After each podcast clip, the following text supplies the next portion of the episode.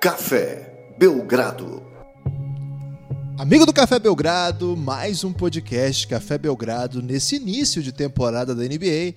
Eu, Guilherme Tadeu, estou com Lucas Nepomuceno e Lucas. Hoje temos o retorno do nosso mestre, tudo bem? Olá, Guilherme. Olá, amigo do Café Belgrado. Você dá spoiler muito rápido, Guilherme. Daria pra gente fazer uns oito minutos de teasers com a população. Lucas, eu vou botar no título. Eu vou botar no título. Galego. Vai ser esse o título do episódio. Ah, então você tá caça-cliques. Porque, lógico, né? Tendo galego, as pessoas vão clicar muito rápido, Guilherme. E é uma grande alegria, é uma grande honra. A gente sabe que ele está muito ocupado, vive trabalhando aí, um grande momento, indo na contramão do, da população brasileira, cada vez arrumando mais trabalho, o coach galego. É, então a gente fica muito honrado que ele arranje um tempinho para aparecer aqui. E olha, certeza que as pessoas estão com saudades dessa que é a voz mais bela do basquete brasileiro. E aí, galego, tudo bem? fala, Lucas. Fala, Guilherme, beleza? É, pô, cara, saudade desse, de, dessa, desse, dessa massagem a quatro mãos aí do ego, né, cara? Que, que bacana, cara, que coisa é, gostosa de se receber. Ah, saudade também de participar aqui com vocês, aproveitando a folga aí de sábado. E podia falar que era sábado, Guilherme, porque vai ser no domingo, é isso? Tá liberado. De tá repente liberado. sai de sábado mesmo, é um dominical então, de sábado, de repente. Isso, boa, boa, boa. Mas estamos aí, tô com dificuldade um pouquinho de acompanhar a NBA, né? Ano, tem, já deve ter um ano, né, que eu vim comecei a participar com vocês aqui e aí me sobrava tempo, né? É, eu era mais um desempregado na sociedade aí é, e nas filas procurando emprego, mas agora tá tá enrolado de assistir NBA, viu, cara? Mas o pouquinho que eu vi aqui dá pra gente bater um papo, pelo menos falar das expectativas para a temporada aí, lógico, né? falar do campeão, já que já, já, já, já tem o campeão declarado, né? A gente já sabe que o Boston agora que vem isso? pro título, vem pro título tranquilamente nessa temporada. Esse sol tá fazendo bem aí para cuts do Galego, mas pelo jeito tá deixando cheio de confiança aí. O Galego vem aí no Flamengo, sub-21, sub-18, grande temporada. É, as principais competições nacionais já foram, né, Galego? Quarto já lugar foram. No, na LDB, segundo lugar no Brasileiro Sub-21 e campeão brasileiro do Sub-18. Dá uma passada aí só para a galera que acompanha você saber como é que tem sido esse começo de trabalho aí no Flamengo. Rapaz, eu ia deixar isso para o destaque final, né? Mas tudo bem, vamos inverter. Vamos inverter. É, cara, tem sido um ano fantástico. Eu falo tem sido um ano porque a gente tem três competições aqui ainda no, Rio de Janeiro. Né? Esse ano a gente optou por participar de bastante competição aqui no Rio, não só do campeonato da categoria do pessoal, né, do, do sub-19, para a gente pegar um pouco mais de experiência, ter jogo, né, jogo mesmo, fazer os caras terem que se organizar, pensar em jogo, é, pensar nos adversários, se estruturar. Acho que isso deu um, um efeito para a gente, a gente conseguiu ter participações competitivas na, na, nessas três competições que você falou, né, na, a gente conseguiu o título do sub-18, que foi bem bacana, Uh, batemos na trave ali no, no sub-20, né, na LDB, que um jogo na semifinal ali perdemos um jogo apertado para o Pinheiros. E depois perdemos o Pinheiros novamente na final do, do, do sub-21. Aproveitar aqui e mandar um abraço para o Davi Pelosini, que foi o técnico campeão das, duas, das duas competições. Mas foi uma experiência muito legal, assim, uh, tô, Estou ressignificando muita coisa que eu estou trabalhando e junto a isso tá podendo acompanhar a equipe adulta, tá participando dos treinos, né? Agora essa semana aí eu vou fazer minha estreia no NBB, vou estar no banco lá, os jogos no Rio eu fico no banco. Então tem sido um prazer muito grande, assim, eu brinco nos bastidores ali que eu tenho a chance de trabalhar, mas ao mesmo tempo é como se eu estivesse tendo clínicas ali diárias, né, com com o Gustavo, com o Fernando, que é o assistente do Gustavo, ali aprendendo com jogadores do adulto também e a troca que eu tenho com a comissão técnica aqui da base, todos os técnicos estão muito unidos, trocando muito, e aí, junto a isso, os adversários, né? Acho que a gente, na vida, precisa de bons combates, né? Tô numa época filosófica, viu, o Guilherme, mais do que nunca. Então, na vida, na vida a gente precisa de bons combates, né? E eu, eu passei um ano nacionalmente aí com as competições, com bons combates aí, com várias equipes e Tô, tô, bem contente com o trabalho e a cabeça tá quase já em 2020, só não tá porque nós temos três competições para matar aqui. Então vamos aí torcer pelo Galego nessa reta final. Você que é do Rio de Janeiro aí, se informe das competições. se você for flamenguista, se for lá para secar o Galego, tá errado, né, Lucas? Tá, Pode o ser galego, galego transcende, Guilherme, essa coisa de clubismo. galego é aquele que veio para unir todas as tribos. Ele é o Nirvana dos cults, né? Agora, Lucas, falando em bom combate, essa rodada de sexta-feira foi repleta de bons combates. É, nessa vez sem violência física, pelo menos não, não vi nenhum jogo como, por exemplo, aquele entre Embiid e Carl Anthony Towns. Na verdade, tivemos combates na bola mesmo, inclusive entre os dois, dois dos principais pivôs da NBA hoje, Embiid e Jokic, um jogaço decidido ali nos minutos, nos segundos finais, dá para dizer. Também tivemos prorrogações. Decidido ontem. pelo juiz, Guilherme. Deixa os caras jogarem, faltando 5 segundos. Não inventa de marcar falta quando os dois estão empurrando, não, por favor.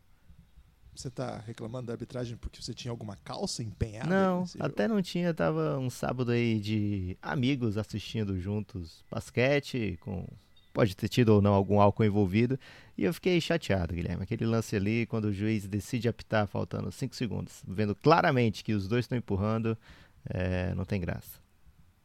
Pois é, foi, mas é uma das boas histórias do jogo de ontem. Tivemos uma, uma atuação quase assim memorável de Luca Doncic, mas metade por bons motivos e no e outra metade por um péssimo motivo, uma tentativa de chute lá do logo com 16 segundos no relógio, com a posse de bola perdendo por 3, uma, uma bola que se cai, a gente já está aqui glorificando, mas não caiu e estamos agora ponderando, mas outra atuação memorável de Luca Doncic. Rapaz, a semana terminou, não terminou porque é sábado ainda, mas muita coisa para a gente conversar aqui, aproveitar a chegada do coach galego, que sempre nos ajuda, né? O retorno do galego, que sempre nos ajuda a compreender melhor o jogo, para tentar pegar esse começo de temporada um pouco menos nos jogos específicos que ocorreram, mas as histórias que já estão se desenvolvendo, a NBA é uma longa jornada. Teremos 82 jogos na temporada regular, mais séries de playoffs de 7 jogos. Então, por enquanto, Lucas, acho que o caso aqui é a gente tentar mapear as boas histórias para levar nesse sábado ou episódio dominical, um episódio dominical de sábado, que a gente é subversivo. Você quer começar por algum lugar específico, Lucas? Eu quero deixar o Galego à vontade, Guilherme. Ele está muito feliz com o Boston Celtics, que é o time do coração dele. Aliás, ele não é modinha não, né, Galego? O Boston Celtics, você sempre fala aqui que quando você começou a torcer, era um time ainda em crescimento. Tinha quantos títulos na época? Tinha apenas 16 títulos. Ó. Mas ó, isso aí é igual a escola de samba. Eu também torcia pra Portela quando ela tinha 21 títulos. Agora ela tem 22. Só que ela ficou 40 anos sem ganhar. Então é mais ou menos a história do Boston. Uh, mas eu, eu, eu, eu, já vou, já, que você falou que é subversivo, eu queria começar com o Phoenix Suns, cara, porque Caramba, que emoção, é, Olha, é Galego, o time Cinderela, é o time Cinderela do, do, do Galego, eu te conheço há um bom tempo e jamais vi você querendo falar do Phoenix Suns, cara, que honra. Que momento de Devin Booker. Mas é porque no prato de comida lá, quando tem muita coisa gostosa ali para comer, você não deixa a melhor parte pro final? Ah, tá, ok. Então vamos falar logo de Phoenix Suns, cara. Não precisava dessa, eu achei. Você come a salada primeiro, galera? Hã? Eu como salada, salada, primeiro, mas é por um viés de. É uma ideia minha nutricional que eu não vou dar essa viajada aqui nem sonhando, cara. Ô, louco, eu não quero. Eu não, eu não quero tweets por aí falando de curiosidades sobre nutrição. Sai, sai dessa. Mas eu como a salada primeiro, mas eu gosto de salada, tá, cara? Ok. Tô curioso, vou ter que perguntar em off, mas fica à vontade aí para falar do Phoenix Suns. Não, acho que o Phoenix, uh, do que eu vi, né, gente? Vou sempre fazer uma ponderação aqui do que eu consegui observar. Acho que o Phoenix é, tá num processo, né? Depois de o Lucas assumir pra gente que eles fizeram um tank sem fazer, que depois era que não era, que não acabou no fundo, é, não sabia se ia tancar ou não. Mas assim, depois eles conseguiram dar uma cercada no Devin Booker, que é o principal jogador aí do time, de uma maneira consistente, né? Acho que a chegada. A gente tem uma coisa muito de valorizar a NBA e tratar alguns outros jogadores como ah, esse cara é FIBA, né? Esse cara joga só FIBA, lá, tá vendo? Rick Rubio foi campeão lá da, do Mundial com a Espanha. FIBA ele dá conta e tal. Mas a gente acaba às vezes desvalorizando né, a capacidade de um jogador. Acho que o Rubio acrescentou muito esse time e principalmente a questão de tirar a bola do Devin Booker para não ter que desgastá-lo tendo que levar a bola, criar os espaços para o restante do time, ter que jogar algum pick and roll, não é a principal bola dele, né? não é a principal jogada dele. Então isso deu uma fluidez maior ao time. Acho que a chegada do Aaron Baines também é uma, é uma, uma força que se soma. Novamente, o Baines está nesse padrão aí de um cara FIBA, uh, que pô, a Austrália vem aí ficando entre os quatro melhores times do mundo, sei lá, nos últimos mundiais, Olimpíada, aí vem bem sempre. E o Baines faz parte dessa formação, né, desse time da Austrália. É um jogador competitivo, defensivamente vai te entregar, vai defender aro, vai fazer bons bloqueios. Agora também está abrindo para chutar de três, né? Uh, tá com 47%, se eu não me engano, estou dando uma olhada na estatística aqui de três.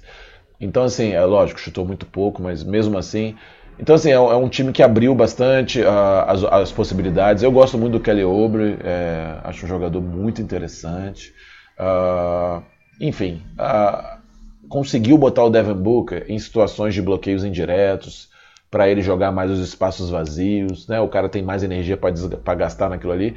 E eu, assim, foi um time que eu sou muito. Eu, eu, é um time que eu sou, era muito crítico a esse formato de tancar. Você lembra quando ele contra o Boston Celtics fez 70 pontos? Aí o time foi e perdeu. Mas aí a galera no vestiário tá lá comemorando, tirando foto, dando os parabéns. Eu, eu, eu acho meio antagônico essa situação, assim, eu não curto muito, né?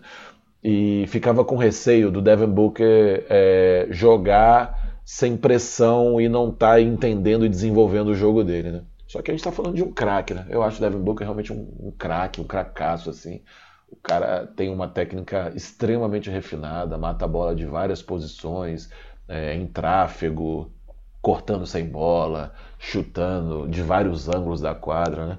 Então, o, o, é lógico, é uma surpresa o Phoenix começar tão bem assim logo no começo, mas é um time que está se reestruturando, né? A gente esperava isso, né? A gente esperava isso do Phoenix e a torcida, a massa do Phoenix Suns, né, Lucas, espalhadas pelo mundo inteiro, esperava por um momento novamente assim. Acho que é um time que não vai brigar nas cabeças, não, não tem como ainda, não tem estrutura para 82 jogos uh, conseguir suportar tanto assim a competição, ainda mais num Oeste tão bizarro como é de competitividade, mas já é um time gostoso de assistir, cara. Você, antigamente o Phoenix Suns nos últimos anos, quando você tá ali no final do League Pass ali, o que, que tem mais hoje aqui? Putz, Phoenix e não interessa o adversário, ver o Phoenix era um peso, era um sofrimento.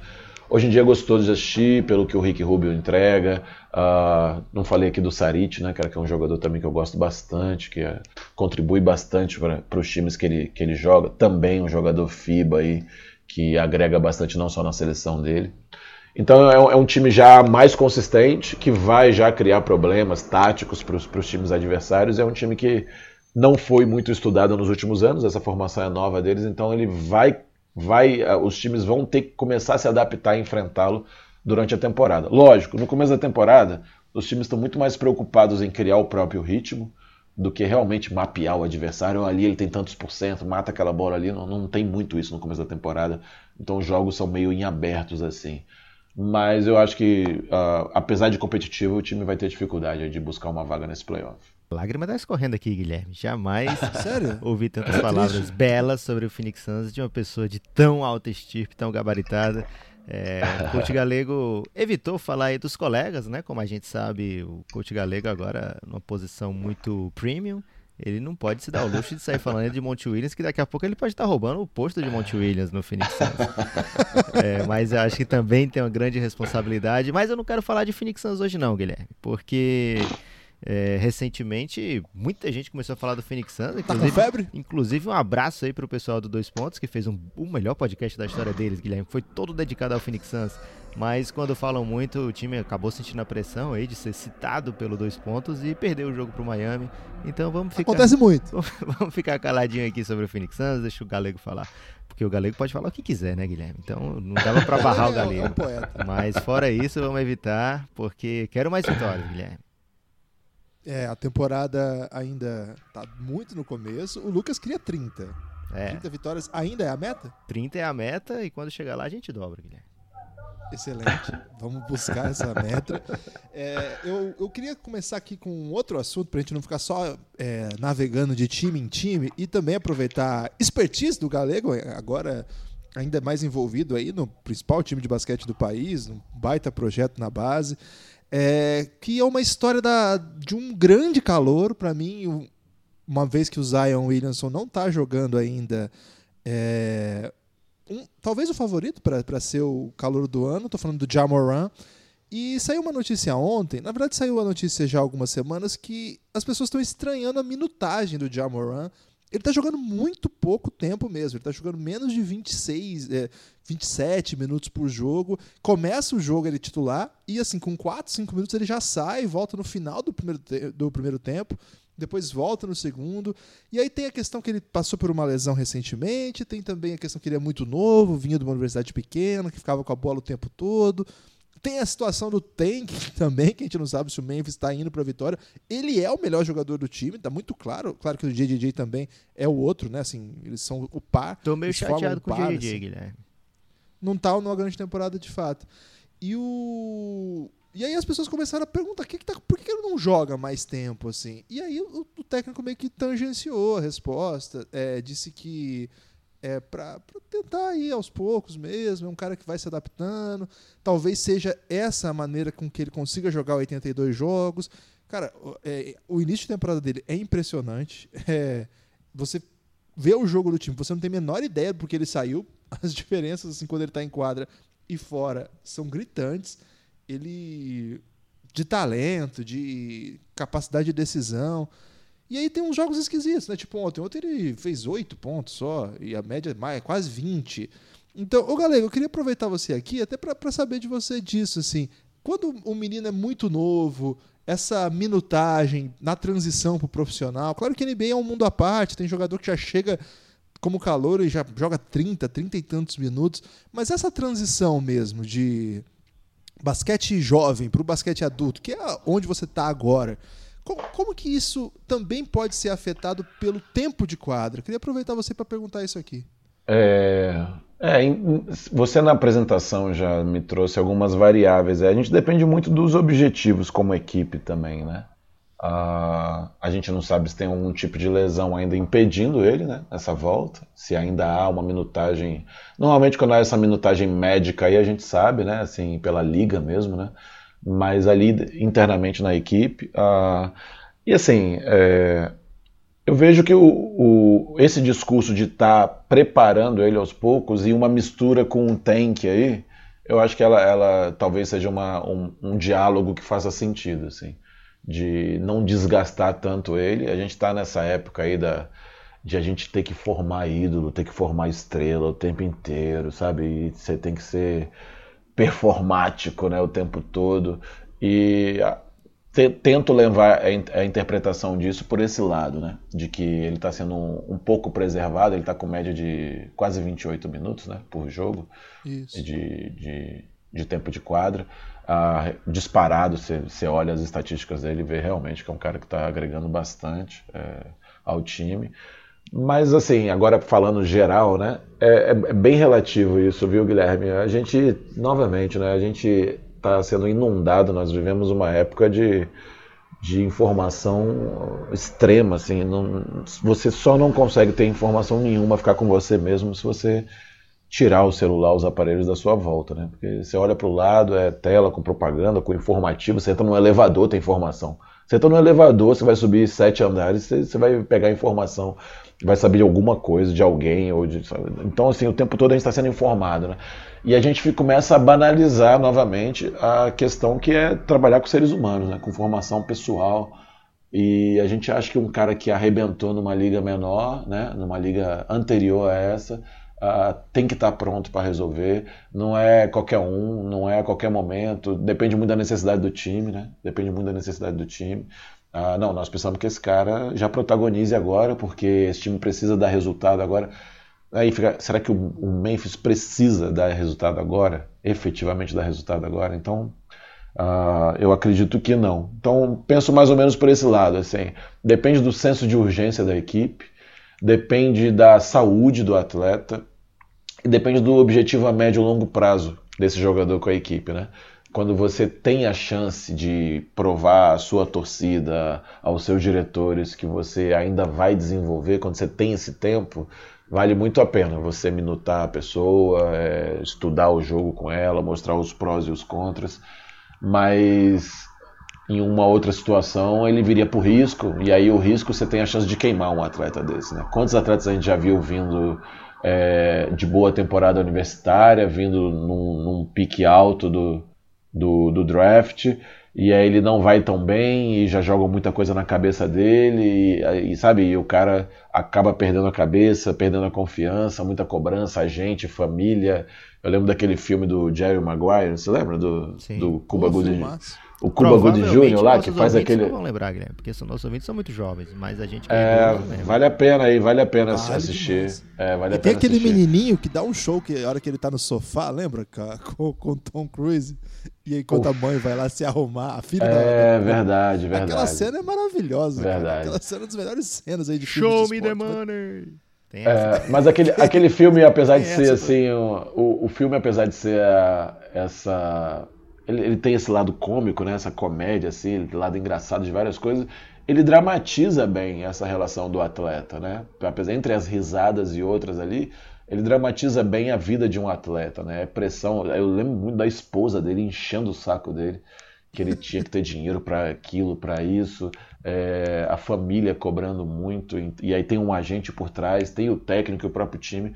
Então tem muitas variáveis aí numa NBA que eu não consigo te responder assim com precisão mas não é um crime fazer isso a ele. 27 minutos não é pouco tempo, viu, Guilherme? 27 minutos não é pouco tempo de jogo, mais da metade do jogo. E acho que é um cara que, que vai crescer junto com a equipe. A equipe tem um ponto de partida interessante. Fez um, aprontou uns jogos aí, né? Ganhou um jogo naquela bola do Jay Crowder em cima da hora lá no último lance. É. E, e eu, acho, eu acho que é um, faz sentido na narrativa do, do Memphis acontecer isso. Se ele tivesse no Lakers, sem o LeBron, vamos dizer que fosse o Lakers de dois, três anos atrás, não faria sentido, entendeu? E aí você vê um DeAngelo Russell que não conseguiu estourar na época certa no Lakers. Então, assim, é, acho que faz sentido no time que ele tá, na forma, no tempo que ele tá, ter uma narrativa e uma construção do jogador dessa forma. E também o, o Jamoran é um pouco franzino e joga num, num, muito, com muita agressividade, né? Então ele leva muita pancada, ele tá sempre atrás de rebodanks, ele vai para cima do adversário, ele não tem nem... Não é como, por exemplo, o Trae Young, né? O Trae Young, ele joga um basquete que não passa por tantos riscos constantes como o Jamoran, né? O Jamoran, pelo menos umas duas, três vezes por jogo, a gente fica com medo ali do jeito que ele cai, porque ele leva trombada, ele está sempre atacando o aro, ele é muito agressivo, muito atlético, então o Memphis está certo de se preservar. No jogo contra o Phoenix Suns, até o, o, comentarista do jogo do Phoenix Suns deu umas cornetadinhas nele, porque primeiro ele evita o Aaron Baines vinha muito descontrolado, ia claramente fazer falta de ataque se o Jamoran se posiciona, mas o Jamoran prefere sair da frente. E aí o, o cara fala, é, realmente do Aaron Baines vindo na sua frente, tem que sair da frente mesmo. Mas na, na sequência veio, se não me engano, foi o Kelly Oubre e ele fez o mesmo movimento de evitar tentar cavar falta de ataque. O jogo estava muito pegado, então seria uma jogada que poderia fazer a diferença para o time, mas ele evita mais uma vez é, receber aquela carga, né, a charge, e deixa o, o, o Kelly Oubre fazer a cesta naquele momento, ao invés de arriscar o seu corpo. Eu acho que ele está num caminho aí, Guilherme, de se preservar, deve ter tido conversas com o time sobre isso. E lógico, né, não jogou Summer League, estava um pouco limitado na preseason. Tem que cuidar e a carreira dele não vai ser definida por essa temporada. Lógico que é sempre muito bom você começar fazendo uma temporada de rookie excepcional, mas o Taylor Jenkins fala que, que é o técnico do Memphis, ele falou que hum, sempre que eu vejo os caras jogando mais de 30 minutos, principalmente jovens, com o passar do tempo, eles vão sentindo, né? Que deve ser, ele deve estar se referindo a rookie wall, alguma coisa assim, mas tipo a barreira dos rookies, né? Que os, não, não é incomum os rookies tenham chegar em um certo momento da temporada e o e o desempenho deles ter, dar uma regredida, né? Passar por uma, uma, fase difícil. Essa é chamada rookie wall pelos americanos. Tem muito a ver com a quantidade de jogos que esses caras jogam. São Nenhum deles vem de ligas que jogam mais de 50 jogos no ano. Então, e muito menos na velocidade, na fisicalidade da NBA. Então faz sentido que o Taylor Jenkins trate com cuidado, porque o Memphis está esse ano aí, Guilherme. Eles estão aí para brincar, não tem essa pressão. Eu, só para dar a informação completa, o Jamoran ele é o líder ainda na pontuação, apesar de estar jogando menos minutos que vários dos rookies. É, acho que o, o, caso que mais chama atenção é o RJ Barrett, que fica em quadra por quase 37 minutos por jogo. Essa estatística está sem a, noite de ontem. É, Jamoran é o líder em pontos, seguido de RJ Barrett, Kendrick Nunn, que é um caso especial, Eric Pascal, que é um caso aí que tá roubando a cena lá no, no Golden State Warriors, Tyler Hero, PJ Washington, Rui Hashimura, Brandon Clark, Kobe White e Jordan Poole completam o top 10 em pontuação, pelo menos, é, chamando atenção aí essa corrida pelo Rookie of the Year. É, RJ Barrett, PJ Washington, Kendrick Nunn, Jamoran vão se aproveitando aí para construir a sua história de calor do ano, enquanto Zion não estreia. Vamos ver o que vai acontecer. Guilherme, Voltando eu, a falar quero de... defender o Eric Pascal aqui, que foi atacado. Por quem que ele foi atacado? Você disse que ele tá roubando a cena, quando na verdade deram a cena para ele, falaram, ó, oh, não tem ninguém para ficar com a cena, por favor, toma conta dela aqui da cena até o D'Angelo Russell voltar. Aí o D'Angelo Russell voltou e fez 50 pontos. Já tomou a cena de volta, né, é, né, do Eric Pascal. É, Embora tenha feito uma atuação ok, né, na, na, na, derrota de ontem, o Pascal até que apareceu ali pro jogo, mas tem razão, Lucas. É, boa defesa. É, voltando a falar das equipes agora, nós temos algumas equipes que os torcedores imaginam estejam ansiosos para ouvir a nossa análise, especialmente a do coach galego. Claro, estou falando das equipes de maior torcida do Brasil. E vamos ter que botar o galego para falar finalmente sobre Los Angeles Lakers, Lucas. Olha só, o Lakers é uma das potências da NBA, sempre foi e continuará sendo. Já não vai a playoff há um certo tempo, que é esquisitíssimo, não estamos acostumados com isso. Mas é possível que dessa vez a coisa mude. Galego, tá conseguindo ver o Lakers? Bom, como todos os outros times, Guilherme, vi bem pouco, mas do que eu vi eu gostei bastante. Assim, eu já tinha gostado da formação do time. Acho que foi. Acho que na, na, na temporada passada, é assim, vamos fechar com o Lebron, cara. O que vier em volta aí, dane-se, sacou? A gente dá um jeito, tem uma garotada aí. A gente, assim, tô, tô, tô tentando fazer uma narrativa meio exagero caricata aqui, né? A gente traz, bota a garotada e a gente vai descobrir quem é quem, quem aguenta acompanhar ele não. E aí tem aquela troca, né? Bizarra, assim, de tipo. É, um terço da população de Los Angeles foi trocada pelo, pelo Anthony Davis, né? E, enfim, você tá falando de dois unicórnios, assim, né? Que tá na moda falar aí, né? O Anthony Davis é, assim, um fora de série, assim como o LeBron. Uh, e aí fica assim, depois você monta o que der em volta disso. Né? Essa seria uma narrativa. Né? Não, você monta o que der, o importante é ter esses dois. Só que a montagem que foi em volta deles dois é muito interessante, assim, jogadores muito interessantes. Né? Eu sou, gosto muito do Avery Bradley, é, acho que é um, um, bom defensor, um dos melhores defensores que tem, né, de um contra um, assim, na, na liga. Uh, um cara que amadureceu muito como armador ali, consegue trazer ó, algumas, algumas questões a, além de defender para o time. Um cara com a experiência de título como o Danny Green, agora recente, um cara finalizador, né, que abre a quadra, que a gente chama de abrir a quadra, né, de se a bola parar na mão dele, ele vai chutar e vai meter a bola, então a defesa tem que apertar para o lado que ele está. Acho que o Magui é importante, Magui e D12, né, o Dwight Howard, uh, são jogadores importantes para o roster ali, né, para continuar rodando, questão de rebote, bloqueios, criar espaços, conferir bola no alto, né, no lob pés. Então são, são caras que vão agregar. Uh, a gente não vai falar de minutagem grande, não vão ser estrelas, mas assim, ao que aparenta, são atletas que estão bem convictos do que tem que entregar. Né? Você não vai querer sonhar protagonizar num time que tem LeBron e Anthony Davis, assim, né? Você, não, pô, esse ano eu vou arrebentar, cara, quero fazer uma bolinha ali e tal.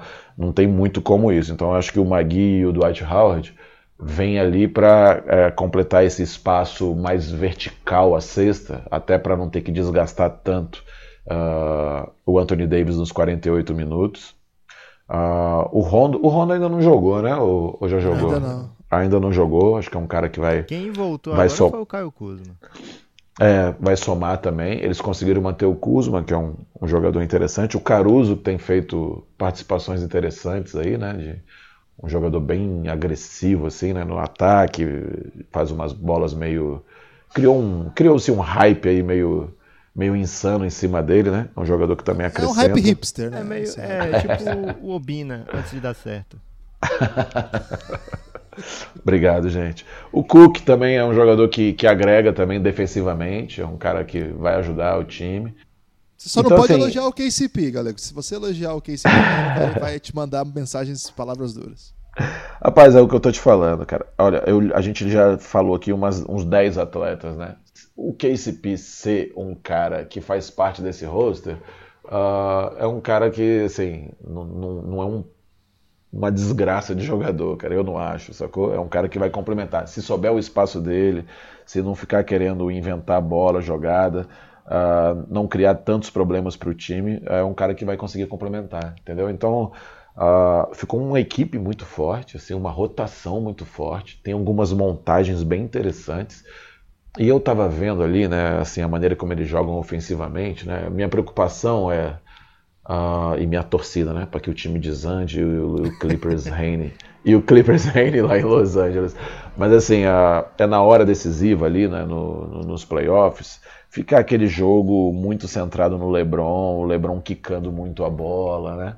Uh, centralizando muito o jogo nele. Então, é, talvez isso possa criar problemas para ele. Acho que o Vogel vai estar tá tentando fazer um time um pouco mais móvel. Então, assim, eu vi alguns movimentos muito legais, assim o, o Anthony Davis normalmente joga ali um, um, mão a mão, né, um bloqueio ali num, num, lado que a gente chama de vazio, né? É quando um bloqueio num lado que não tem ninguém no corner ali, por exemplo. Não sei se ficou fácil de compreender Sim. o que eu estou falando, né? Porque aí, como o lado está vazio, não tem quem ajudar ali pelo corner, né? Então ele tem que rolar muito agressivo e aí vai ter que chamar a defesa do outro lado da quadra né, para ajudar, né? E aí você pensa, o outro lado da quadra vai ajudar, mas esse outro lado da quadra que está abrindo mão de marcar os seus jogadores é o lado que tem o LeBron, é o lado que tem o Danny Green. Né? Então, assim, caraca, como é que vai ajudar lá? Na outra ponta tem o LeBron, na diagonal tem o Danny Green para pegar e chutar. Então fica um time bem complicado de se defender, um, com jogadores agressivos, um jogador que vai começar a jogar aí que gosta de que dá, tem muito ângulo de assistência, consegue passar muito bem a bola dois pivôs que, ah não, então vamos tirar um pouco mais do Anthony Davis e que se conseguirem encaixar o bloqueio vão rolar para a cesta pegando em ponte aérea, que é o Dwight Howard e o Magui. Então assim, é um time difícil de marcar, que ainda vai da liga, né? Um time que ainda vai se desenvolver, mas que eu percebo assim que fez questão de começar muito bem, fez questão de dar as cartas assim, de mostrar, ó, nós não vamos falar que estamos nos entrosando durante e tal, a gente já precisa chegar chegando, dar, dar retorno né, aos torcedores, à, à imprensa, a quem estiver acompanhando. Então é um time que vai dar bastante trabalho, porque já está bem, né? Está com sete vitórias e uma derrota, se não me engano. E é um time que tem janela de crescimento. Eu sempre observo muito isso, assim. Ah, o time está bem na competição, mas sei lá, faltam 20 jogos ainda. É, quanto esse time pode evoluir ainda? Né? Ah, esse time aqui já está jogando no pico dele, no máximo. Pô, então talvez o time comece até a estourar, né? Cansar, se desgastar internamente, as bolas vão ficar fácil mapeadas. O Lakers não é esse caso. O Lakers começa bem, beleza, oito jogos não quer dizer nada, não dá para analisar nada ainda. Mas é um time com uma janela de crescimento muito grande, né? De entrosamento. Ainda tem o perigo, né? Do Lakers adicionar alguém durante a temporada. É, tem peças, algumas peças possíveis para troca, alguns salários e mais importante, né, talvez o mais provável de acontecer, adicionar alguém via the buyout season, Guilherme, que é quando os times vão cortando jogadores que não vão participar em playoff, né? O time já percebe que não vai a playoff, então procura ali um pequeno desconto salarial, dá o passa no RH, dá a demissão e ao invés de pagar rescisão na NBA, que você, em vez de ter que pagar 40% de FGTS, o jogador normalmente dá um desconto, né? Quero sair dessa situação ruim aqui onde eu não vou para playoff e vou receber meu salário lá de um contender e assina por um salário baixo e normalmente os times que estão lá no topo são os mais procurados e o Lakers com LeBron e Anthony Davis certamente vai atrair olhares desses jogadores que procuram lutar por títulos e como o Galego falou, né, o time que depende, pode ficar, acabar dependendo muito do LeBron numa postseason, seria excelente para eles adicionar um ball handler. É, um dado interessante é que o LeBron tem mais assistências do que o resto do time todo combinado, né? Então, é, ele é responsável por mais Surreal. de 11 assistências por jogo e os, o resto do time dá tipo umas 7, 8. Então, é um time que está dependendo muito aí do LeBron criar para todos, né? Pode falar, Guilherme, o... desculpa. Tô te interrompendo muito. Não, eu só, eu só ia completar. É, foi até bom que você trouxe uma informação. Ontem, o jornalista da Atletic, agora, o David Aldridge, disse que disparou mensagens para mais de uma dezena de executivos da NBA perguntando assim: e aí, para onde que o Iguodala vai? E ele disse ah, que caraca. quase. Na verdade, ele falou assim: todos menos um disseram Lakers. Só um que disse Clippers. Para acontecer isso, tem que acontecer bastante coisa ainda. Vamos ver como é que vai se desenrolar essa história. Mas acho que entra nesse caso aí de que o Lucas estava comentando. A NBA tem duas superpotências, pelo menos em sua história, Lakers e Celtics, e as duas estão liderando os seus lados da tabela nesse momento. Celtics também muito bem, é, dando aí uma, uma resposta né, para uma off-season bem traumática. Perdeu o Kyrie, perdeu ao Horford, teve que se remontar. Ainda não achou as peças ideais. Né? Hoje o pivô titular da equipe é o Daniel Tais, que é um jogador respeitável, mas não é uma super estrela de NBA, não é uma estrela que você espera que ele der um time. Essa é uma, uma história para ser construída Celtics vai vencendo do jeito que, que consegue. É, é porque ele é FIBA, né, Guilherme? Então não, não tem tanta qualidade. boa, ele, boa, boa provocação. O, ele, o Celtics estreia na temporada contra o Sixers e tem uma derrota até assim imponente, né? Que estava deixando bem claro quem era a força ali. E agora, com alguns jogos adiante na temporada, a gente já consegue ver um, um time que pelo menos vai se, se cuidando, vai mostrando boas coisas, vai mostrando um bom Gordon Hayward, um bom Tatum, um bom Jalen Brown. Enfim, é, Galego, du duas em uma. Esse Celtics é para valer? A segunda que casa com essa é: alguém é para valer depois só de sete jogos, com 82 ainda? 82 ainda por jogar, não, né? Mas uma, uma, uma carreira de 82, menos de 10, significa o que exatamente? É, boa, Guilherme. Eu ia começar também falando do Boston sobre isso, né? É, apesar de ter aberto aqui o programa falando que o Boston é o campeão e tal, fiz um, é, fiz uma hipérbole, né? Dei uma exagerada aí. É, e quem já postou que... agora, que ouviu a sua opinião, foi lá postou? Não, não, não, não, não faz isso não, cara, não faz isso não, calma, paciência. É, eu acho assim, o Boston consegue dar uma resposta para si mesmo. Essa é uma coisa importante, né? Ficou muita coisa em xeque ano passado, né? É, a gente até ia falar aqui, eu ia falar, depois fiquei pensando aqui, mas a gente pode falar mais para frente aí rapidinho, não sei se vai dar tempo do Bucks e do Denver, né? Times que jogam duas temporadas assim casadas com a base do time montada assim, uh, meio igual, que não tem uma grande chegada ou uma grande perda normalmente esses times são muito cobrados, assim, né? Pela velocidade do, do tempo de hoje em dia. Né? Antigamente o time passa três temporadas, quatro, até, até aceita, assim, mais um time como o Boston. Então o Boston na temporada retrasada foi muito bem, além das expectativas, e ficou aquela expectativa absurda sobre o ano passado, entrou na casa de apostas como um dos favoritos ao título. E não ficou só essa questão do Kairi, né, que em alguns jogos demonstrou ali irritação e começou a vazar informação de vestiário que talvez não fosse legal, o time não tivesse bem, com um ambiente bom, mas outros jogadores também é, tinham coisas para provar, né? O Jason Tatum fez uma temporada de estreia maravilhosa, é, ele não foi mal na temporada passada, mas não foi tão esplendoroso quanto tinha sido a primeira, e aí entrou em xeque. O Jalen Brown vem aí do renova ou não renova, vale a pena ou não vale a pena, se eu não me engano foi 115 milhões, né, Lucas, que a gente tinha conversado numa outra oportunidade. Então tem jogadores assim que precisam mostrar alguma coisa ainda. É, e aí o, o, próprio Brad Stevens né, fica em, em xeque, né, um técnico tão renomado aí, com tanto, tão bons trabalhos em pouco tempo na NBA. Mas acho que o time conseguiu, ah, por enquanto, dar uma primeira resposta a si. Acho que essa primeira resposta é para eles mesmo, né? É mais ou menos como o, o que a gente estava falando do Lakers ali. É importante eles começarem bem, cara. Esses primeiros jogos acontece muito isso que eu tô te falando, né? Assim, não tem muito estudo do adversário, tá? É pega e joga, sabe? Viaja e joga. Eles precisam é, entrar no sistema deles, no ritmo do jogo deles, entender as jogadas deles, começar, essa jogada é boa para isso, ó, essa aqui também pode abrir essa oportunidade. e tá mais focado no próprio time, né? E o time conseguiu dar uma resposta boa aí, fez uma sequência de jogos interessante. Vi alguma coisa dos jogos, é, time bem fluido, assim. A, os três jogadores, o Hayward, o Kemba e o Jason Tatum chutando para cima de 40% de três pontos, né? O que dá uma possibilidade de abrir bastante a quadra com esses três caras. Ah, o Jason Tatum também consegue levar a bola bastante pro poste ali, consegue empurrar bem. Tá se achando naquela posição 3 para 4 ali, né? Um 4 mais jogando de frente ali, que consegue balançar bem o adversário.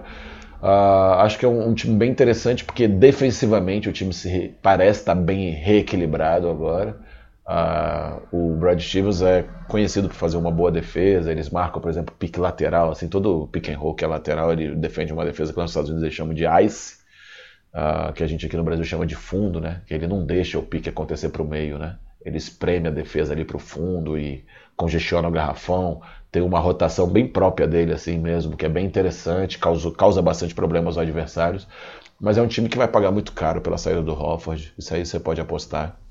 Porque acho que vai classificar nos playoffs, né, no leste, e, e quando chegar para valer, que os times vão se mapear bem, que vão se estudar bem, a, a falta de um peso de um pivô que chame mais a atenção ali uh, vai pesar muito. A não ser que o Thais abra e meta muita bola, o time jogue bastante quase uns 5 abertos, faz muito pick and pop, né? bloqueia e abre. Uh, a não ser que o Taco Fall vire o melhor pivô do planeta e vai começar a ganhar muitos minutos de quadra. O Enes Kanter arrebente Já também. Já dá pra dizer que ele é um dos maiores pivôs do planeta, Guilherme. É, eu concordo com você. Literalmente, eu concordo com você. Uh, o Enes Kanter também é um cara que não vai entregar melhor das defesas aí no mundo. Então, assim, eu acho que vai sentir falta nesse buraco. Mas eu fico feliz porque o time se reencontra, assim. Fico feliz de ver o Gordon Hayward jogando bem, realmente jogando bem, muito fluido, muito intenso, bem, assim, não só parado chutando, né? chutando também, mas é aquela verticalidade dele voltando, né? A, a criar o contato, trocar de velocidade, conseguir finalizar bem, puxando contra-ataque, jogando sem bola com bola. Então é um time muito interessante, o Marcos Smart muito confiante, né? É um cara, eu queria ter metade da autoestima do Marcos Smart para minha vida, assim, que é um cara que confia muito nele, assim, ele chuta desesperadamente, não tem um grande aproveitamento, tem melhorado, né? Tem se dedicado a isso. Uh, mas é um cara que entrega muito com ele na quadra, mesmo ele sem um grande aproveitamento muitas vezes, os números do time crescem muito, porque ele entrega muito em ângulo defensivo, ele diminui muito bem os espaços, é um time que dá muita energia no ataque também, muita velocidade. Então é um, é time que está interessante, vai ser competitivo, mas eu ainda acho que para essa temporada eles vão ter que dar um, um fatality aí, eles vão ter que arriscar uma moeda em alguma coisa. Eu, eu não sei como é que o Lucas traz isso aí, acho que o, o Boston não se caracteriza como o Lakers, né? De ter peças aí para tentar fazer uma aposta, fazer um all-in aí como o Toronto fez e virou um case de sucesso a temporada passada, né? Então acho que é um time que tem mais uma estrutura de jogar com esse formato aí mesmo até o final da temporada e, e talvez aí dar um tiro. Eu não, não, considero o Boston favorito ao título. Acho que é um time que vai ser muito competitivo, está jogando muito bem, mas eu acho que na hora decisiva, nos playoffs, vai sentir muito times como Bucks, uh, times como o próprio Toronto, mesmo perdendo aí os jogadores que perdeu, faz muita. O, o Philadelphia vai ser muito difícil enfrentar o Philadelphia com o Embiid, com o Hofford. Acho que nessa posição vai sentir muita falta, apesar dos pivôs estarem indo bem agora de começo. O Boston, Galego, para tentar situar um pouco, ele tem peças. Ele tem, por exemplo, a escolha do Memphis, né? Se não for o top 8, ah, se não me ah, engano. verdade. É, do Boston. O Boston tem o Romeo Langford, que foi escolhido no último draft. Ele tem peças jovens ali que poderiam incluir na troca. Lord. Tem o Time Lord, apesar de estar sendo importante nessa rotação, né?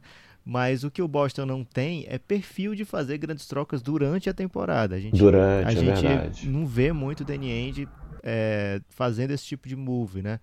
O, o Boston, além disso, né, além de não ter esse, esse pulo a mais, ele vai começar a ser testado de fato agora. Até agora ele só enfrentou equipes do leste, olha que curioso, né? Pegou duas vezes o Knicks, pegou o Cleveland, pegou o Charlotte Hornets e tem boas vitórias contra Toronto e Milwaukee é, e uma derrota para Filadélfia. Mas daqui, Guilherme, hoje é dia 9, daqui para o dia 22, o Boston vai enfrentar, entre outros jogos, né? Vou citar aqui apenas alguns mais capciosos: vai enfrentar San Antonio, Dallas, é, Sacramento, Phoenix, Clippers e Denver Nuggets.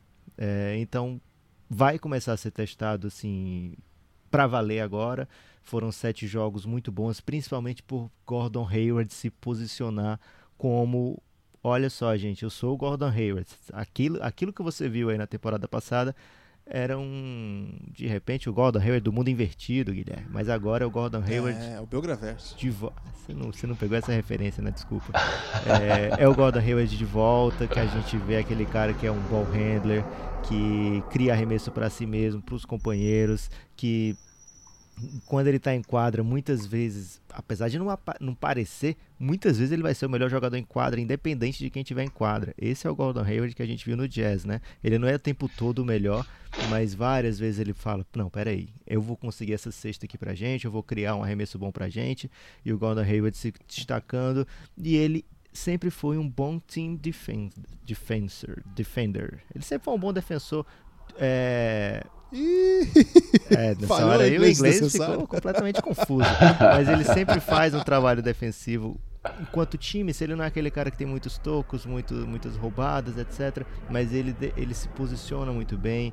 Ele ajuda esse sistema do Brad Stevens, assim como ele ajudava o do Queen Snyder, né? É, a funcionar defensivamente. Então o Boston adiciona um jogador muito, muito capaz, talvez de nível All-Star no leste, já foi All-Star até no oeste. Então o Gordon Hayward se ele traz isso que o Boston perdeu nessa off-season, né, que é Star Power.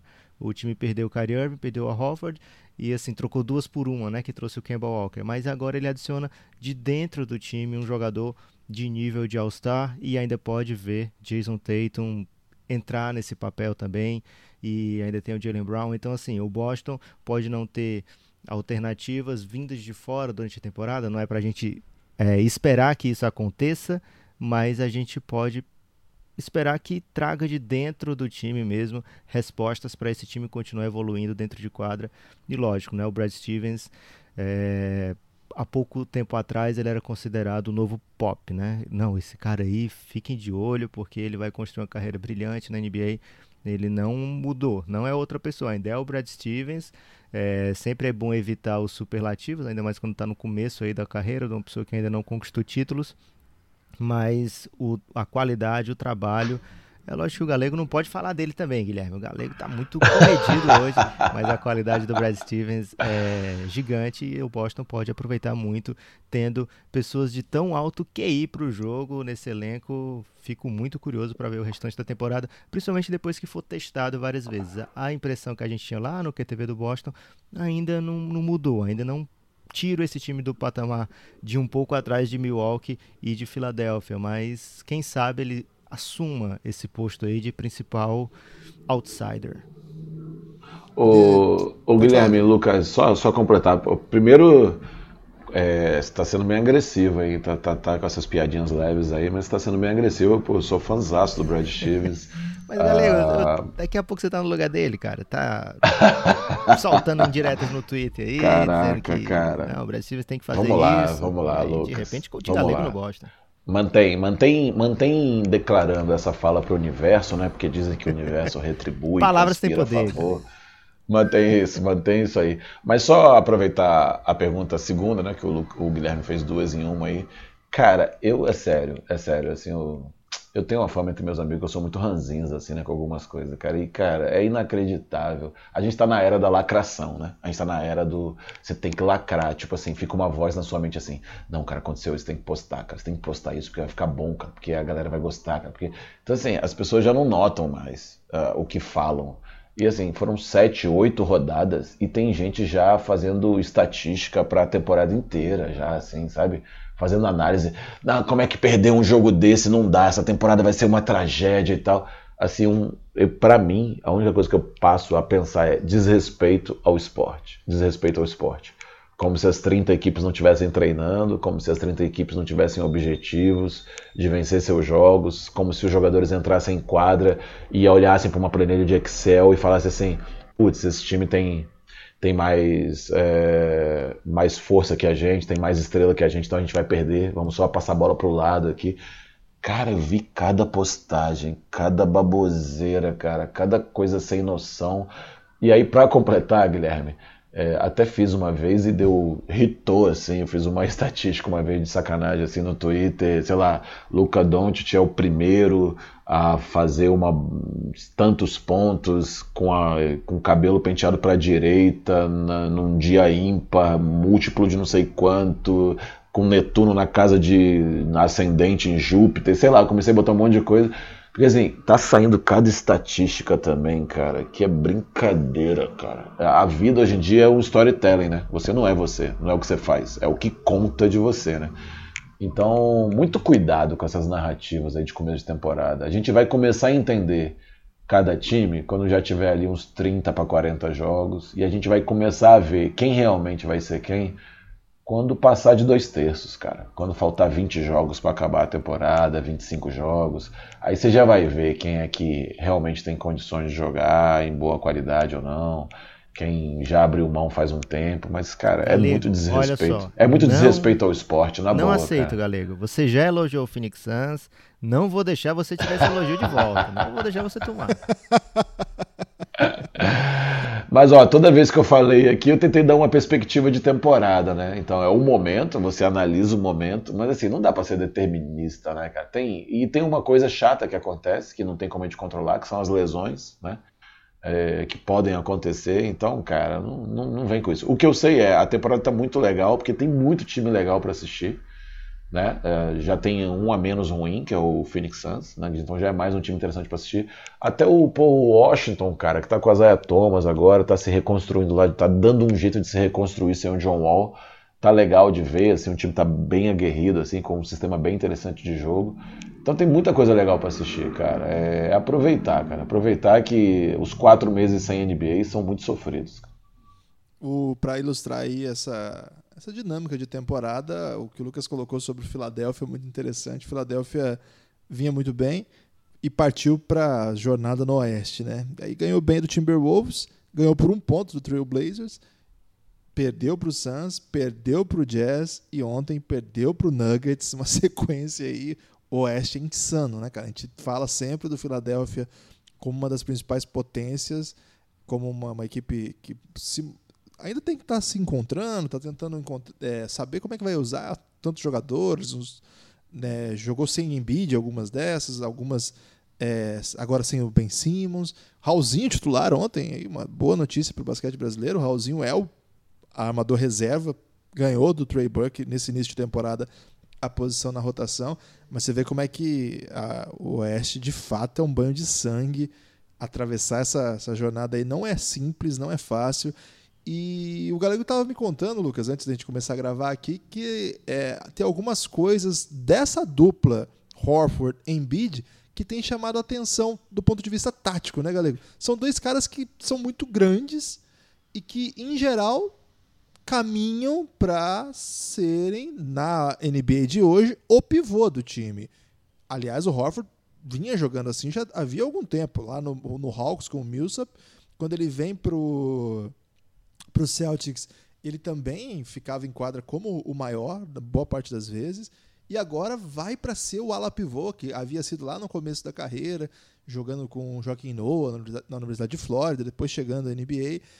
No momento em que a NBA está buscando mesmo é jogador que mata a bola, rotações mais baixas. Como é que você tem visto esse experimento aí de dois craques, inegavelmente craques, né? Horford uhum. e Embiid jogando juntos?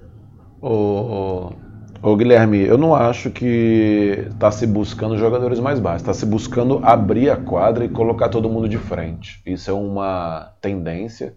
A gente está sempre com aquela. A gente faz essa conversa aqui, né? Eu gosto que vocês compararam essa ideia da gente olhar o momento perante a história. Isso aí você não pode abrir mão de fazer análise nenhuma na vida sobre isso, né?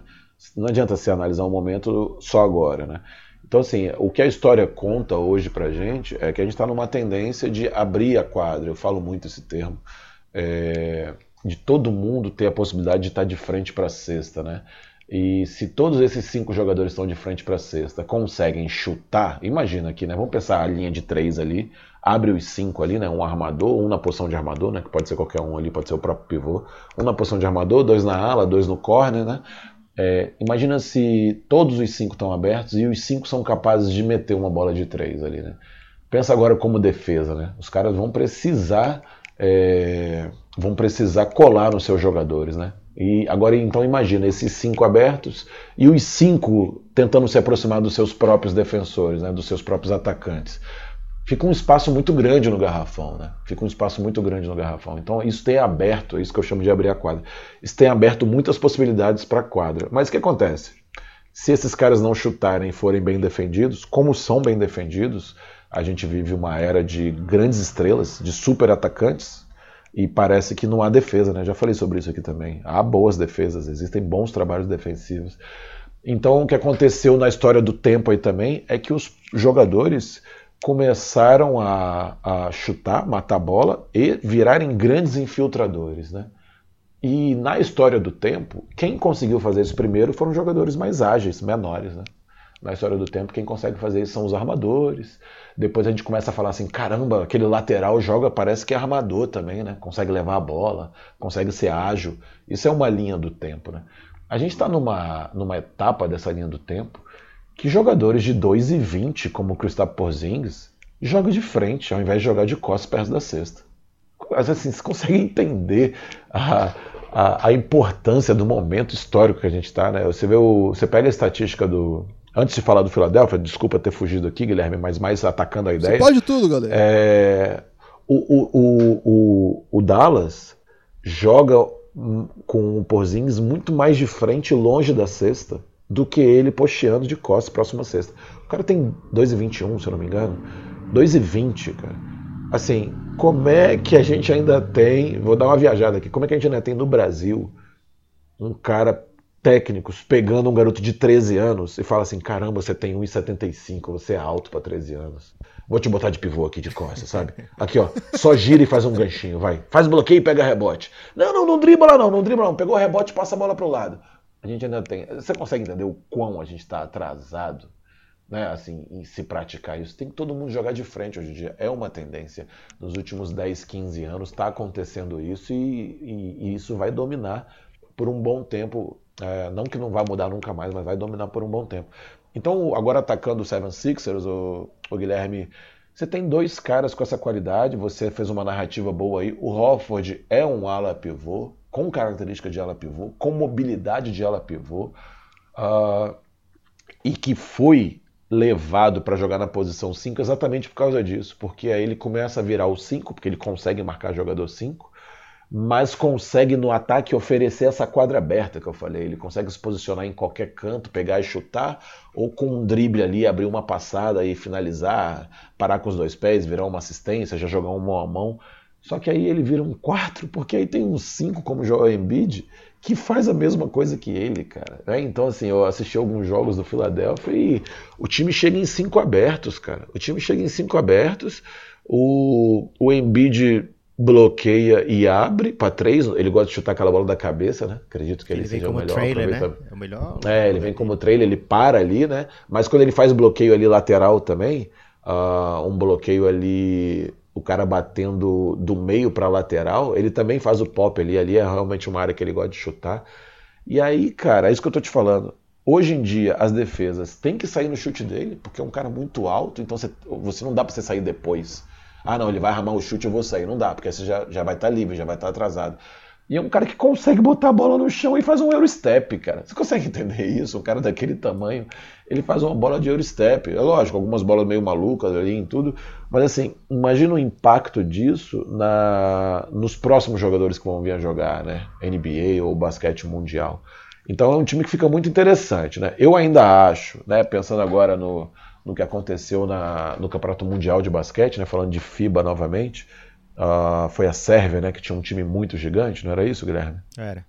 A Sérvia. É, a Sérvia, né, um time muito gigante, uh, com uma estratégia muito diferente, assim, todos muito grandes, e ele ainda sucumbiu ainda, né, a pegar um time com mais variáveis, que conseguiu defender eles tanto debaixo da cesta quanto de perímetro, o time perdeu um pouco de velocidade ali eu ainda fico curioso para playoff, como esse time vai, vai, vai se conter, né? Porque assim, tem dois caras assim, E a outra grande estrela do time ainda não chuta, né? Então esse é um cara que é mapeado para não abrir a quadra. Esse cara ele vai ter que cortar, ele vai ter que jogar em poste baixo, né? É um time meio surreal, né? O Ben Simmons joga no poste baixo para chamar a defesa e passar para o Hofford ou para o Embiid chutar. Se eu conto isso há 10 anos atrás e mostro quem são os jogadores, as pessoas iam me chamar de maluco, né?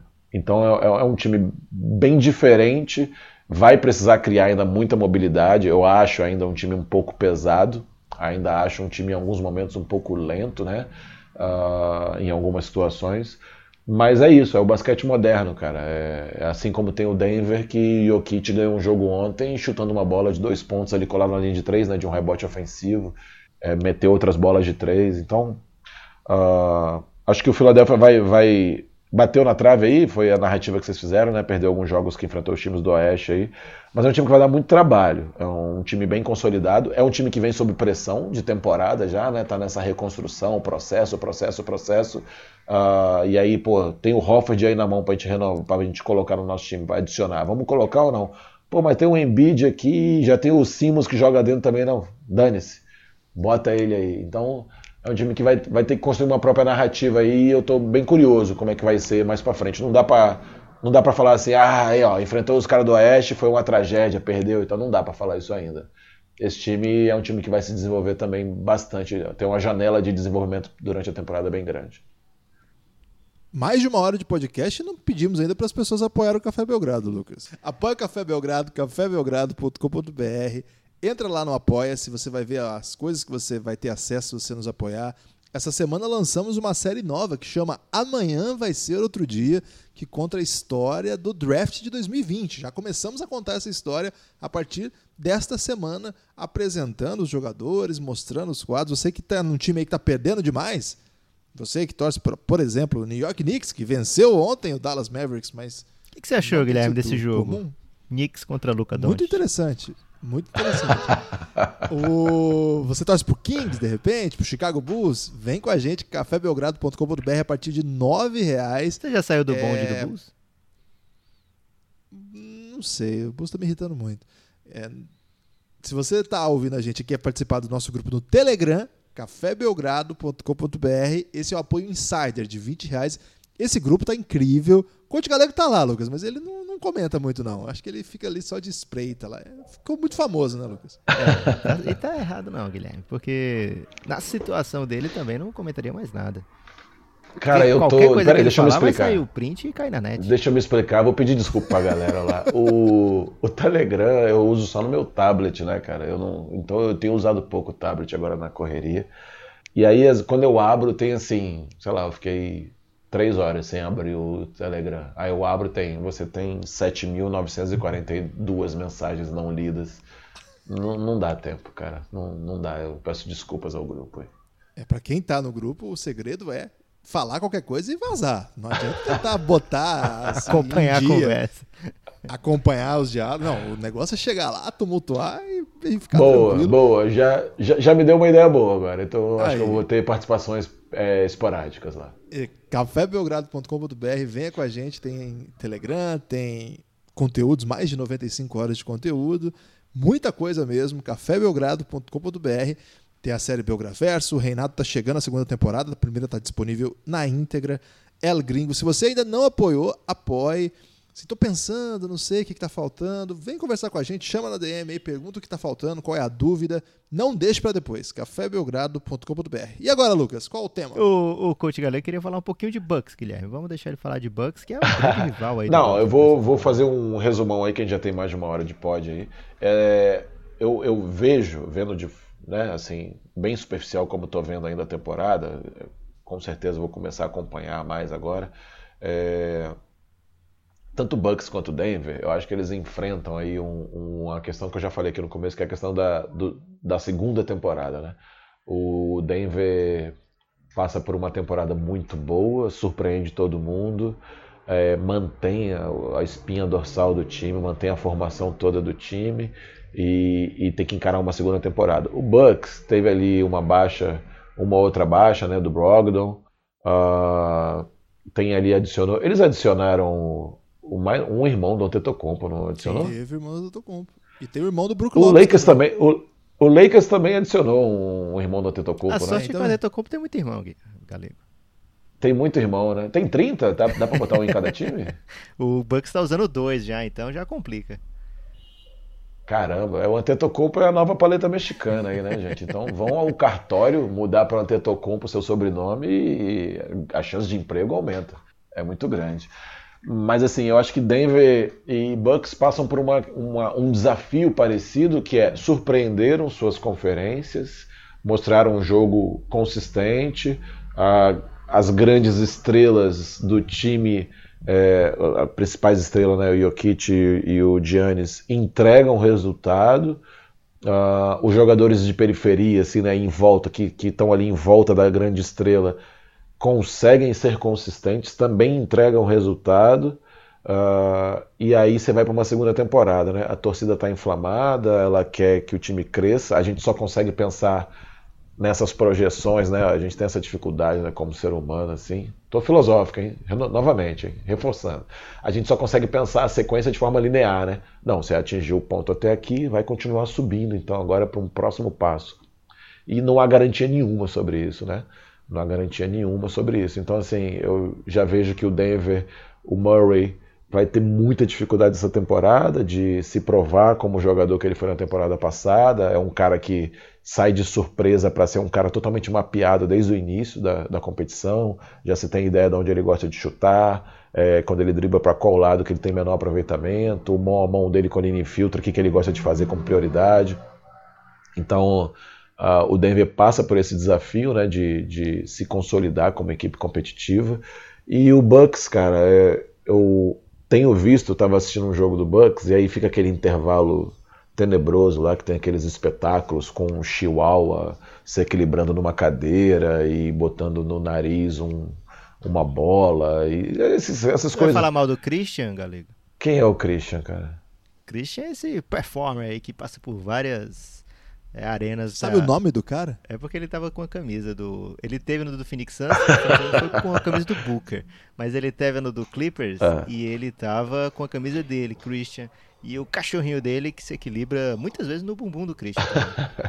Enfim, tá, o, o Lucas, foi mal. É, mas estava nesse show do intervalo aí, e aí fica. Eu tenho uma opção, eu não sei se é uma opção no League Pass, tem, fica uma câmera sem nada transmitindo, fica só os caras aquecendo, né? Aí tava vendo o Gianni chutando bastante de três ali. Você vê que ele já tá com uma mecânica um pouco mais fluida, né? um pouco mais suave o movimento, que era bem quadradão, assim, bem duro o arremesso dele. Teve um jogo já essa semana que ele meteu quatro bolas de três, né? E uma das, das estratégias de defender o Milwaukee é deixar ele completamente livre mesmo, driblando, sem aceleração. E ele já tem reconhecido esse espaço e chutado, né? Acho que no último jogo agora ele meteu 33%, se eu não me engano, duas de seis. Uh, mas é um cara que vai começar a agregar esse tipo de chute também ao, ao repertório dele. É, é, um time que vai dar bastante trabalho. E é um time que está mais maduro, cara. É, apesar da perda aí do Brogdon, uh, eu acho que é um time que adicionou o, porra, o chutador de três lá, cara. Me lembra aí. Wesley Matthews?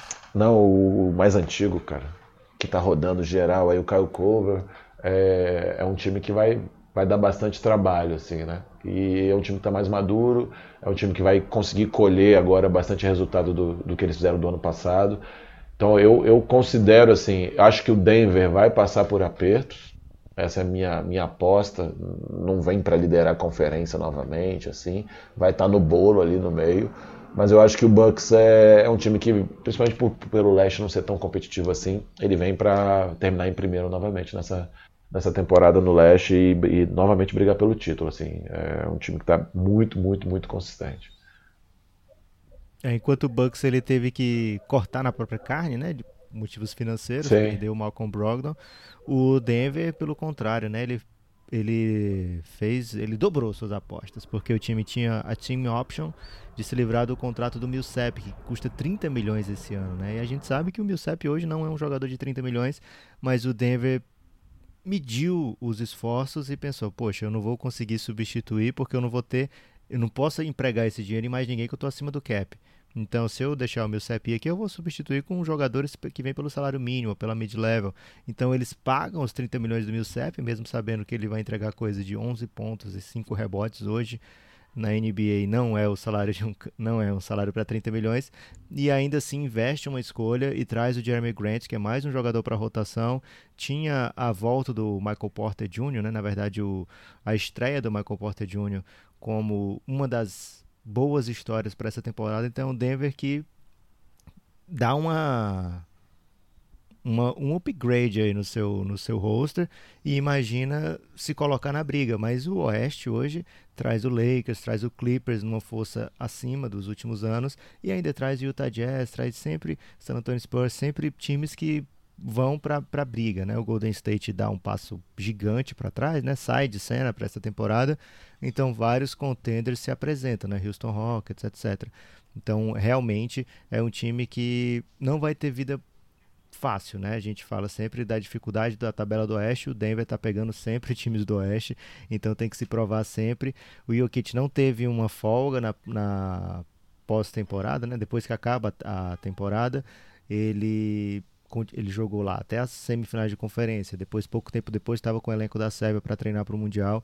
Então a gente está sentindo bastante tá vendo, na verdade, né, o Jokic sentir a parte talvez física, né? O Jokic não tem feito jogos no nível da temporada passada. Pode ser que ele entre no ritmo durante a temporada, também é um, uma forma aí de até é, trazer essas pessoas novas para o elenco, as novas caras para o elenco, apesar do time titular se manter o mesmo, o Jokic está tendo dificuldades não muitas, porque ele tem muita qualidade técnica principalmente e acaba sobressaindo, né? O cara é um, um gênio. Essa é a, a palavra certa para o Kit é esse, ele é realmente um gênio.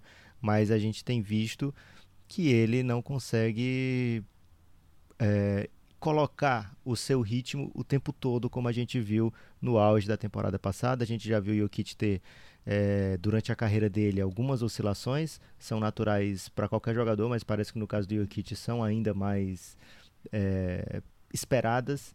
Mas o, o, que o Denver espera é que chegue forte na reta final. E aí sim, esse time do lado do oeste e o Bucks do lado do leste são times que querem ir além. Né? Na temporada passada o Bucks parou nas finais de conferência, o Denver parou na semi. Eles estão planejando dar passos a mais e estão investindo para isso o, nesse, nesse momento aí, a gente pode perceber o Jokic com uns jogos esquisitos mesmo, talvez sem tanta dominação, só que sempre muito decisivo, né? Teve alguns jogos já no começo dessa temporada que no último período ele apareceu. Ontem foi impressionante, assim, mas não, só, não foi só ontem, não. Várias vezes, assim, nos momentos finais, aí, o jogo na linha, três para cá, três pontos para um lado, três pontos para o outro. O jogo e contra ele o Phoenix Suns também, né? Que o Denver ganhou foi por um assim, ponto. Né? Ele joga muito aquele jogo, né? Então o Jokic, talvez ele já esteja um pouco até tentando entender melhor o corpo, né? Aos poucos a gente não sabe como é que vai ser. O Jokic tem um tipo de físico absolutamente único na NBA. Não é único, talvez, na história, porque tem alguns pivôs similares ao físico dele, a gente já viu, mas com o físico dele, que joga o que ele jogou e com o volume das coisas que ele vem fazendo, não é, não é, não é comum, não é, é um Sabonis 2.0 mesmo. E não é tranquilo você emular o Sabonis toda noite, como ele fez na temporada passada. Foi isso que ele fez. Na temporada passada ele emulou o Sabonis no alto nível toda noite. Isso tem um custo, né? Esse ano tá, tá, tá sendo um pouco menos triple-double toda noite. O Sabonis no parece... auge seria um Jokic sugar free? é, então, é, o problema, a gente até a gente tem um episódio cafébelgrado.com.br, tem um episódio sobre os Sabonis que a gente até comenta isso. O auge dos Sabonis do ponto de vista físico é muito curto, porque muito jovem ele já começa a ter lesão. Então, o auge do Sabonis já é meio, meio Jokiczinho no sentido físico. Agora, não, não exatamente na, na protuberância é, ali na região abdominal. É, era mais assim em todos os lados. Era um cara muito grandão, assim, com lesão no joelho e tal. Então, acho que do ponto de vista da mobilidade física, o super auge do Sabonis, aquele menino que aparece com 18 anos na União Soviética, destruindo todo mundo, dando enterrada, fazendo movimentos lépidos, esse auge durou muito pouco, acho que dos 18 aos 22, acho que a partir dos 23 o Sabonis já é um jogador um pouco mais é, um pouco mais lento do que ele poderia ter sido, né? Mas era um unicórnio, né? Foi talvez o primeiro unicórnio. aí se bem que a gente vai ter que estender essa, essa análise aí, se for para falar direito isso aqui. tem um debate longo sobre isso no episódio que a gente fez, mais de uma hora, né, Lucas? Do Sabones, né? Acho que uma hora e vinte, mais ou menos. Um episódio que conta a história dos, dos Sabones lá na série El Gringo, cafébelgrado.com.br. Uma hora e quinze, estamos indo rumo ao a, a período derradeiro desse podcast. Peço, portanto, Lucas, para que você diga aí suas, seu destaque final, suas palavras doces, suas palavras duras, o que, o que quer que seja. O meu destaque final não poderia ser outro, Guilherme, agradecer Coach Galego pela presença, dizer que a gente sempre torce e torce em comunidade, né? O pessoal lá do Giannis, principalmente, quando tem qualquer jogo do Galego no YouTube, sempre rola o link, quem pode assistir na hora assiste, quem não pode fica mandando aquela energia positiva. É, você é um bastião galego aí do basquete brasileiro. As pessoas querem ver o seu sucesso, você sempre se coloca à nossa disposição aqui, o que eu acho uma coisa muito incrível. O seu conhecimento agrega demais aqui ao podcast. Espero que você possa voltar outras vezes. E, lógico, né? Torcendo aí pro, pelo seu sucesso profissional, seu sucesso pessoal. E sempre aquela inveja que eu penso, poxa vida, o Galego deve estar tá nesse momento agora vendo vídeos aí no Synergy, que ele passa o tempo todo assistindo aí. Aí manda uma mensagem, e aí Galego, como é que tá os trabalhos? Cara, tá demais aqui na praia, tá um sol tremendo. É, e aí isso, no horário comercial, me sempre me deixa muito chateado. E aí depois ele volta pro, pro, pra rotina, né? Então quando ele precisa extravasar, tá lá a praia. E isso é. Acho que faz parte, Guilherme, porque o Galego é um cara que respira basquete, tem que respirar outros ares e até os mares. muito bom. direito de defesa está aqui. Não, sem direito de defesa, muito bom. É, viu como foi bom elogiar o Phoenix Suns no começo, cara? O cara quis retribuir aí. Ah, não, muito bom, Lucas, muito legal. É, bom, meu destaque final vai nesse tom também. É, eu, eu tô vivendo um. Você vai se autoelogiar, galera? Não, não, não. Vai nesse tom de agradecer. vai nesse tom de agradecer esse carinho que eu, que eu recebo. Assim, eu tô vivendo um momento muito importante da, da minha vida pessoal e profissional, né? Que é estar tá trabalhando onde eu tô trabalhando. E Assim, o Lucas, Guilherme, eu adoro estar aqui com vocês, assim, sempre que eu posso. Hoje, hoje eu tinha essa folga aqui para poder participar e conseguir participar. Eu não sei se terão outras, né? Já, acho que eu já vou me despedir falando Feliz Natal aí para todo mundo. Mas eu não sei se vão ter outras, mas assim, é muito legal estar aqui falando, tentando colocar algumas opiniões ou visões. Mas assim, nesse meio, nesse meio, é, tem uma frase que eu gosto muito que é uma coisa é falar de touros e a outra é entrar na arena, né? E nesse meio do, do esporte, do basquete, eu desde criança escolhi estar na arena, assim. Sempre foi meu grande sonho, assim, né? Tá trabalhando na, ali na quadra de basquete, né? Eu já percebi desde cedo que como jogador era uma desgraça, não ia ter condição nenhuma. Então a decisão de ser técnico foi a decisão de ser técnico foi foi desde muito cedo, assim. E nesse caminho, cara, assim, tá de volta às quadras, sabe? Tá poder estar tá trabalhando, pensando o jogo e não só aqui teorizando, mas tentando botar em prática as coisas que eu penso. Nesse caminho é, árduo que é, assim, trabalhar todo dia com basquete, foi muito legal durante o ano, assim, as viagens que eu fiz, os jogos que eu fui fazer. Uma ou outra pessoa se apresentava e falava, pô, tudo bem, eu te ouço lá no Café Belgrado e tal. E é, uma, uma é, tipo, é um adicional que eu não esperava, assim, né? Ter pessoas que estão torcendo por mim, ou acompanhando, ou com algum momento de carinho ali ah, graças ao que, ao, ao, que vocês me oportunizaram aqui. Então fica meu agradecimento a todo mundo aí. Eu tenho. Eu falei da arena aqui porque eu tenho aquele. Não sei se vocês já leram aquele texto do Theodore Roosevelt, que é O Homem na Arena, né? Que fala um pouco disso, assim, entre, entre eu. Não, é, não importa o cara que tá ali cornetando, falando como deve ser feito, né? O mérito vai todo à pessoa que está na arena, tentando se arriscar a fazer acontecer, e mesmo que não dê certo, ou que ele fale miseravelmente, é, a simples tentativa de estar lá tentando já, já distingue ele da, daquela pessoa que está ali só cornetando, falando como deve ser feito. Você está nos criticando aqui, galego? É isso? de maneira suave, de maneira suave. É a minha resposta ao Lucas aí. Mas assim, é um prazer muito grande. É, sempre que eu puder, sempre que tiver uma janela. Eu quero acompanhar melhor para participar melhor com vocês, ver algum lance, alguns jogos mais interessantes para poder participar. Mas assim, fica meu agradecimento real Uh, primeiro ao Flamengo por estar me oportunizando esse momento muito, muito especial na minha vida. Mas aí, em contrapartida disso, é, graças a isso, o número de pessoas que eu encontrei que são ouvintes do Café Belgrado, assim, que mandaram um abraço, que vieram tirar foto ou conversar sobre. E esse é um tipo de carinho que eu não esperava ter e isso eu devo a vocês dois aí pela confiança. Cara, Lucas, eu tô meio elástico aí da arena, tô, tô pensando aqui agora. Eu fiquei pensando. Você quer estar tá onde? Aqui, Guilherme, você que... quer estar tá onde, Lucas? Na arena? Você quer ser o touro? Você quer ser o quê, cara? Eu quero ser o corneteiro. Eu não sabia que o, o Theodore Roosevelt tinha cunhado aí o, o, termo da corneta. Grande abraço pro Roosevelt. Eu, eu fiz questão de dar a minha interpretação maravilhosa, né, cara? Eu fiquei pensando na música do, do, Nelson Gonçalves e me identifiquei quando ele fala assim, né? Que eu, ele queria ser. O, ele, se, ele se reconhecia como um toureiro antigo, que causa dó, causa pena. Que não podia nem com ele, mas queria morrer na arena. uma música maravilhosa aí do Nelson Muito Gonçalves. Bom. Mas, Galego, de coração, é uma, uma honra pra gente te receber aqui, ainda mais acompanhando o seu trabalho aí, sabendo tanto que você está sempre atento ao que está acontecendo no basquete internacional, no basquete nacional. É, e é uma rotina pesadíssima, então saber que você tira uma, um tempinho aí para trocar uma ideia com a gente sobre NBA, mas mais que sobre NBA, né, sobre basquete de modo geral, para apresentar umas ideias, pontuar coisas importantes que quem está dentro é capaz de, de, de sacar melhor. Então, para a gente é sempre muito legal. Queria agradecer também. Agradecer todo mundo que ouviu. Estamos aqui uma hora e vinte de podcast, um dominical de sábado, ou um. Não sei, talvez saia no domingo também. Não está certo isso ainda.